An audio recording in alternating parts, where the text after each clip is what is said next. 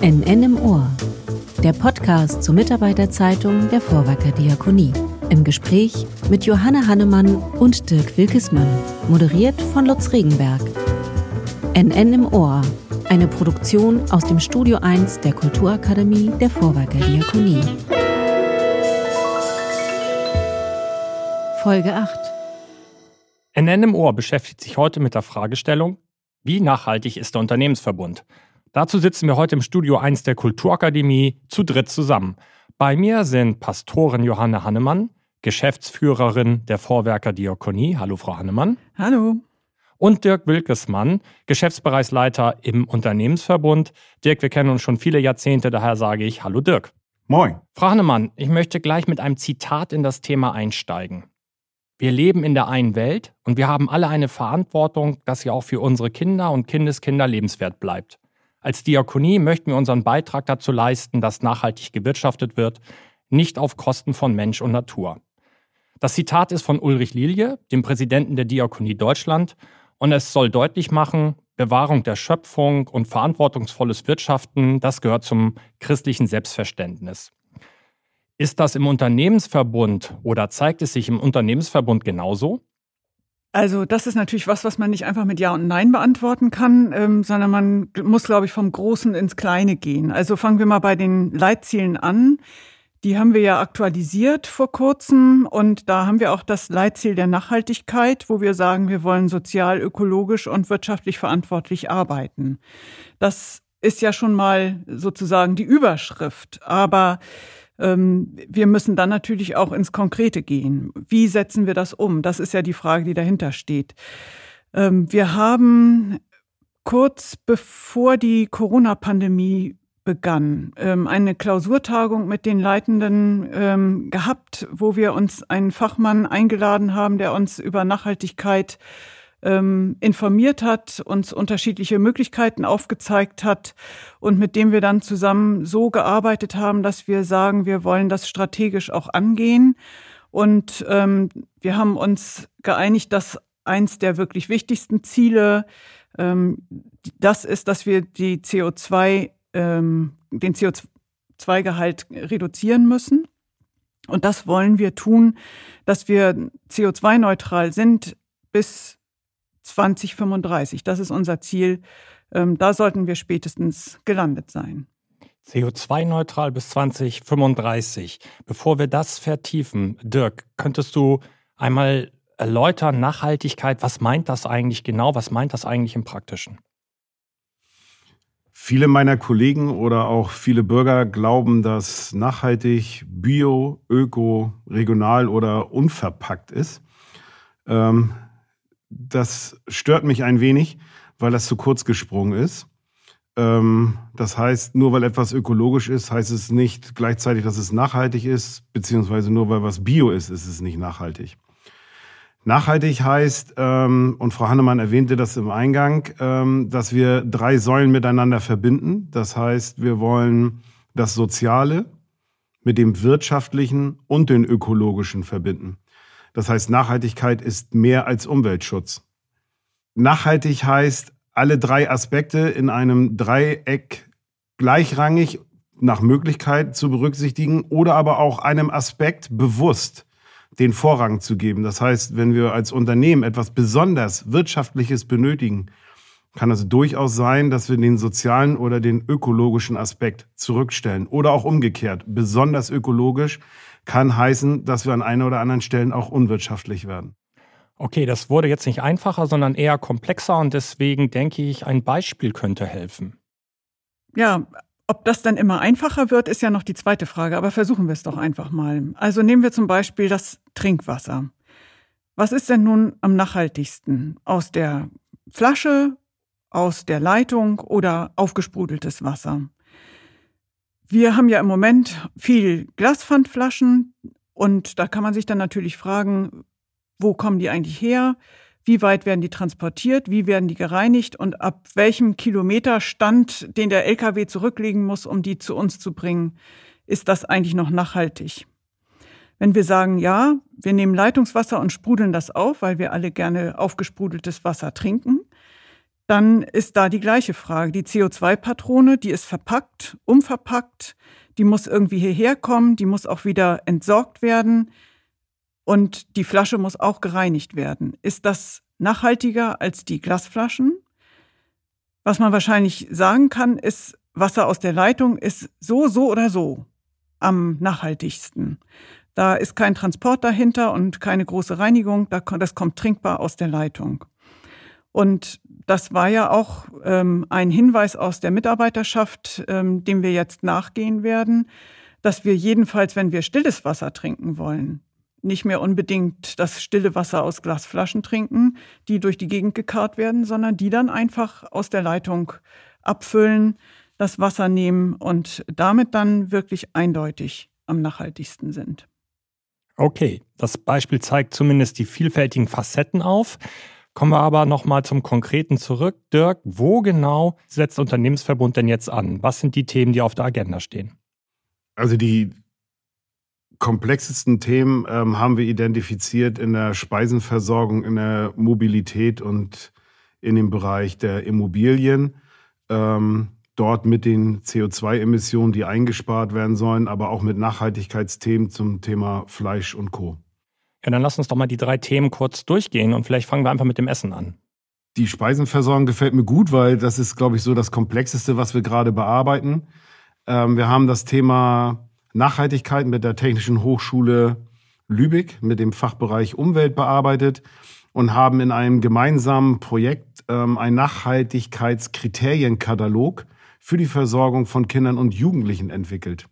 Hierbei ging es insbesondere darum, Fachlichkeit herzustellen und nicht die Themen nachhaltig mit Ökologie zu verwechseln. Jetzt können wir gemeinsam mit dem Beschaffungsmanagement und den jeweiligen Geschäftsbereichleitungen fachlich die verwendeten Produkte auf ihre Nachhaltigkeit bewerten. Das ist erstmal Theorie. In der Praxis haben wir gemeinsam mit unserer Kita Permoor in Herrenburg unter Einbeziehung von Mitarbeitenden, Kindern, Eltern sowie der Universität eine eigene vegetarische Produktionslinie mit veganen Akzenten entwickelt. Das, was wir dort gemeinsam erarbeitet haben, steht nun seit 15.10. allen Kindern und Jugendlichen im Unternehmensverbund zur Verfügung. Also weniger Fleisch. Weniger Fleisch. Heute findet mitten in unserem Interview gerade von der Deutschen Gesellschaft für Ernährung eine Überprüfung unserer Speisenversorgung statt.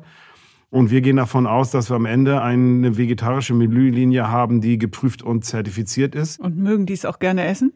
Wir haben eigene Bewertung mit Kindern, wir haben eigene Entwicklung. Alle 14 Tage ähm, kommen zwei neue Produkte auf den Tisch, die von den Kindern ähm, bewertet werden. Und wenn die Kinder sagen, das schmeckt nicht, dann fliegt das raus. Und wenn die Kinder das besonders attraktiv finden, geht es in unseren Speiseplan hinein. Und so haben wir gesagt, müssen wir innovativ uns in der Speisenentwicklung entwickeln und auch differenzierte Angebote für Kinder, Jugendliche, Erwachsene oder Senioren auch machen. Was ja immer wieder äh, darauf hingewiesen wird, ist, dass äh, Speisen, die aus, ausgeliefert werden, sehr stark verpackt sind oder sehr kleinteilig verpackt werden. Stimmt das und wie reagiert ihr darauf? Ja, das stimmte äh, bis vor circa einem Jahr.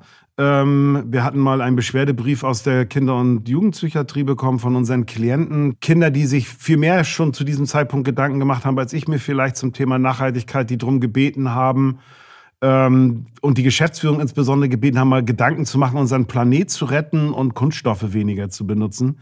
Ähm, das halt irgendwie so nach bei mir und hat auch ähm, zumindest dafür gesorgt, ähm, dass wir uns intensiv mit diesem Thema auseinandersetzen, in einem auch sehr komplizierten Thema. Aber wir haben in ähm, den letzten zwölf Monaten für circa 60.000 Euro Mehrwegbehälter gekauft und haben gesagt, wir reduzieren Kunststoff. Wir wollen eine kunststofffreiere Speisenversorgung. Dort, wo wir aus hygienischen Gründen angewiesen sind, erproben wir derzeit abbaubare Verpackungen aus Mais- und Kartoffelstärke. An dieser Stelle sind wir allerdings auf die Mitwirkung der Verpackungsindustrie angewiesen, weil die Produkte noch nicht so ausgereift sind, dass wir die durchgängig einsetzen können. Aber zum Thema Essen kann man jetzt sagen, Ziel ist weniger Fleisch und deutlich weniger Einmalverpackung. Was kannst du in Sachen Mobilität berichten? Ein Punkt hätte ich vorher noch zum Thema Speisenversorgung und dann komme ich gleich rüber. Ähm, was wir auch gemacht haben, und ähm, das denke ich ist was Besonderes, Ähm, wir haben uns mit der Firma Tana zusammengetan, die für Nachhaltigkeit steht. Einige kennen das unter dem Thema Frosch. Ähm, die sind auf uns zugekommen und haben gefragt, ähm, was können wir gemeinsam machen? Wir sind mittlerweile Kooperationspartner von Fontana und erproben zur Marktreife nachhaltige Produkte. Zeitgleich haben wir auf einer äh, Messe ein Innovationsprodukt mitgenommen. Wir setzen Trockendampfgeräte ein. Das heißt, wir verzichten in Gänze auf Chemikalien in der Speisenversorgung zur Reinigung und sorgen dafür, dass wir unter Dampf ähm, unter hygienischen Rahmenbedingungen, die im Labor getestet wurden, ähm, für Hygiene sorgen. Und damit haben wir die Umwelt schonend, weil wir keine oder deutlich weniger Gefahrenstoffe einsetzen. Also weniger Chemie in der Reinigung. Jetzt aber zur Mobilität. Ja, Mobilität ähm, in aller Munde. Wir müssen E-Mobilität machen. Ähm, ich glaube, dass E-Mobilität ähnlich wie bei der Trinkflasche nicht ganz einfach zu bewerten ist. Was ist da wirklich nachhaltig? Also von der Gewinnung der Batterie und wie wird sie gewonnen? So dass wir gesagt haben, wir brauchen Profi aus der Wirtschaft. Das heißt, wir werden von außen begleitet. Ähm, wir werden jetzt an fünf Standorten Ladesäulen aufbauen im Unternehmensverbund. Wir haben uns entschieden, an zwei Standorten in Wismar und in Travemünde die E-Mobilität in der Seniorenpflege im ambulanten Dienst einzuführen, dort zu erproben. Ähm, wir prüfen derzeit, ähm, ob wir bis 2025 Elektromobilität und Wasserstoff in Gänze für unsere Flotte einsetzen. Aber auch da gilt es, wieder ökologisch, sozial und betriebswirtschaftlich miteinander abzugleichen. Da sind wir noch zu keinem Ergebnis gekommen. Aber bis 2025 wird sich da sicherlich vieles entwickeln in unseren Unternehmen, so dass wir hier auf dem Campus Ladestationen sehen werden, in Travemünde, in der Tiefgarage voraussichtlich und in Wismar. Das ist der Beginn zum Thema Change im Flottenmanagement. Ja, vielleicht magst du dann noch was zu den Gebäuden, zu den Immobilien sagen. Ich mag es ungern sagen, ja. Lutz, aber vorher hätte ich noch einen zur E-Mobilität.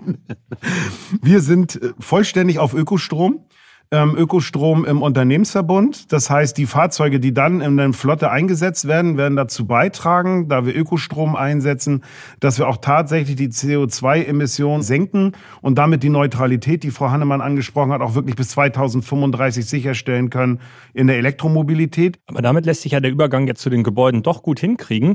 Das bedeutet, in jedem Gebäude kommt auch Ökostrom aus der Steckdose. In jedem Gebäude kommt Ökostrom aus der Steckdose. Das ist richtig.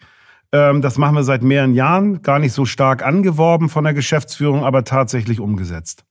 Und was passiert sonst noch im Gebäudebereich? Zum einen war zuerst entschieden worden, wir machen äh, Klimaneutralität, das heißt fossile Brennstoffeersatz, also Gas, Öl, wird ausgetauscht. Wir haben einen Ingenieur eingestellt, ausschließlich zu diesem Thema, der sich mit der Gebäudeautomation ähm, befasst. Aber uns hat was anderes ähm, sozusagen erreicht und seitdem hat die ähm, Leitung mich gebeten, ähm, mich mit dem Thema Klimasicherheit auseinanderzusetzen. Also nicht nur Neutralität, sondern Sicherheit, weil wir bei Schlagregenereignissen an vielen Standorten im Unternehmensverbund ja, tatsächlich Schiffbruch erlitten haben. Wir haben insbesondere Keller, Souterrainbereiche, die mit Wasser vollgelaufen sind. Wir also quasi redest du jetzt gerade über Reaktionen auf den schon laufenden Klimawandel. Richtig. Der die Schlagregenereignisse und die, die, die, die Intensität und die Kürze, in der sie einschlagen, ähm, hat uns schon stark erwischt. Und ähm, wir sind gerade dabei, alle Immobilien zu bewerten, auch in Sachen Wirtschaftlichkeit. Welche gebäudetechnischen Maßnahmen sind notwendig, dass wir ähm, trockenen Fußes unsere ähm, Kernleistungen auch tatsächlich in den einzelnen Geschäftsbereichen erbringen können. Da seid ihr mittendrin. Mittendrin. Frau Hannemann, das, was wir jetzt gerade gehört haben, was Dirk Wilkesmann beschrieben hat, boah, das sind große Aufgaben, die über lange Zeiträume sicherlich auch realisiert werden müssen.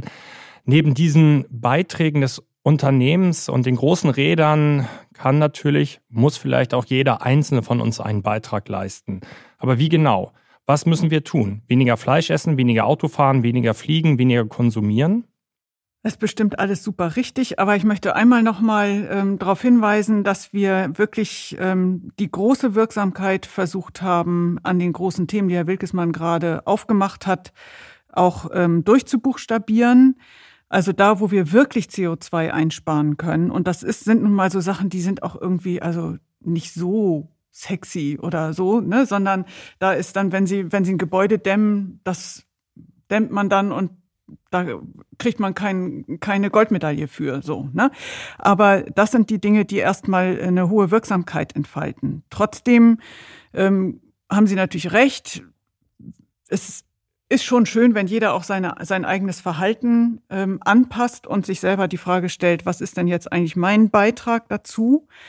Ähm, und da gibt es ganz bestimmt viele unterschiedliche Möglichkeiten, ähm, was jeder und jede äh, selber machen kann. Ähm, das können Entscheidungen sein, wie viel Anschaffungen brauche ich dann nun wirklich und was möchte ich dann nun genau in meinem Urlaub machen oder so.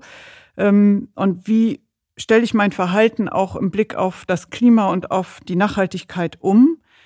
Das finde ich wichtig. Ich finde aber auch, dass jeder das persönlich für sich beantworten muss. Ich vermute, dass jeder und jede da auch eigene Vorlieben hat. Ne? Also die Liste, die Sie gerade aufgemacht haben, den einen fällt es leichter auf Fleisch zu verzichten und den anderen leichter nicht in Urlaub zu fliegen, sondern an die Ostsee zu fahren. Ähm, ich würde mir für unseren Unternehmensverbund schon wünschen, dass wir nicht so in so einen in so eine Haltung verfallen, wo wir ähm, uns gegenseitig unser Verhalten vorwerfen oder madig machen oder irgendwie so eine Blockwartmentalität entwickeln. Das finde ich macht überhaupt gar keinen keinen Sinn. Ähm, aber dass jeder sich vielleicht überlegen kann, was sind eigentlich die Punkte, die mir leichter fallen und die mir schwerer fallen und dann ähm, da auch mal Butter bei die Fische zu geben, das fände ich schon äh, ganz sinnvoll. Naja, wir haben November, um vielleicht mit einer finalen Frage zu kommen. Äh, Weihnachten steht schon so gut wie vor der Tür, das Konsumfest überhaupt. Deswegen, Frau Hannemann, vielleicht als Schlussfrage, werden die Geschenke, die Sie machen, nachhaltig sein? Tja, sehen Sie, da sind Sie schon wieder bei dem Thema, was ist denn nun äh, das, das wirklich wahre Leben? Also wir haben ja studierende Kinder und ähm, die brauchen vor allem immer Unterstützung für irgendwelche digitalen Dinge, also Drucker, PC, irgendwelche Laufwerke. Und da ist der Einfluss in Sachen Nachhaltigkeit, würde ich erstmal behaupten, relativ gering. Und trotzdem brauchen sie das, um äh, voranzukommen. Und dafür sind dann ein Großteil unserer Geschenke da. Ähm, bei allen anderen, die wir so beschenken, ähm, ist mir wichtig, dass die Sachen wirklich gebraucht und genutzt werden und nicht irgendwelche Dinge sind, die in irgendeiner Ecke rumstehen oder äh, im Keller verschwinden. Das wäre dann wirklich Ressourcenverschwendung und das möchte ich gerne vermeiden. Dann lassen Sie uns genau mit diesem Blick auf das Weihnachtsfest enden. Soweit die Ausgabe NN im Ohr. Frau Hannemann, Dirk, danke für den Austausch. Danke für die Zeit, die Sie sich genommen haben. Insofern bleibt nur noch mich zu verabschieden und an unsere Hörer bis zum nächsten Mal. Tschüss. Tschüss. Tschüss. NN im Ohr der Podcast zur Mitarbeiterzeitung der Vorwerker Diakonie.